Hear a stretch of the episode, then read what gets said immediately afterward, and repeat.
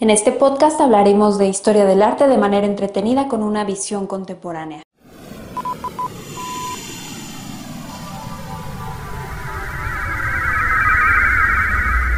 Sepultar el pasado.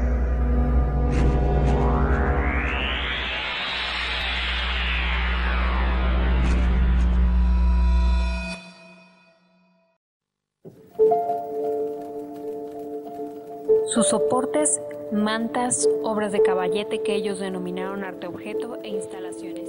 Así nació en 1985 Ojos de Lucha, un colectivo que adoptó causas ya existentes como parte de su militancia y para quienes desde un inicio fue importante la vinculación con organizaciones populares para velar por sus intereses.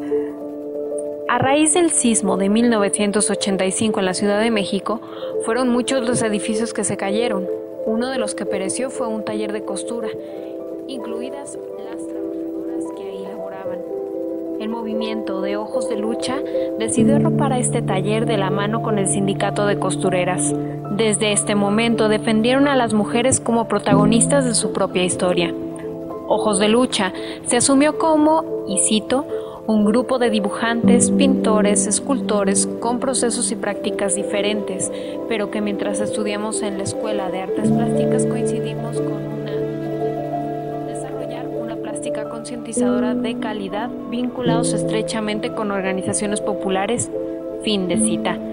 En estos años se vislumbró un problema de vivienda a raíz del sismo y en colonias como la Roma se comenzaron a organizar los vecinos para intentar resolver este asunto que rebasó a las autoridades. También Ojos de Lucha trabajó junto a esta organización vecinal denominada Unión de Vecinos, significado 19 de septiembre. A la par de la creación de esta organización surgió el grupo de teatro Sopilote, que también desde la colonia Roma activaron la producción y exhibición artística.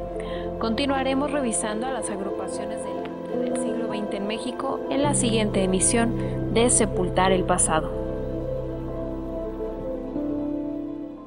Sepultar el pasado. Desde el Museo Espacio del Instituto Cultural de Aguascalientes.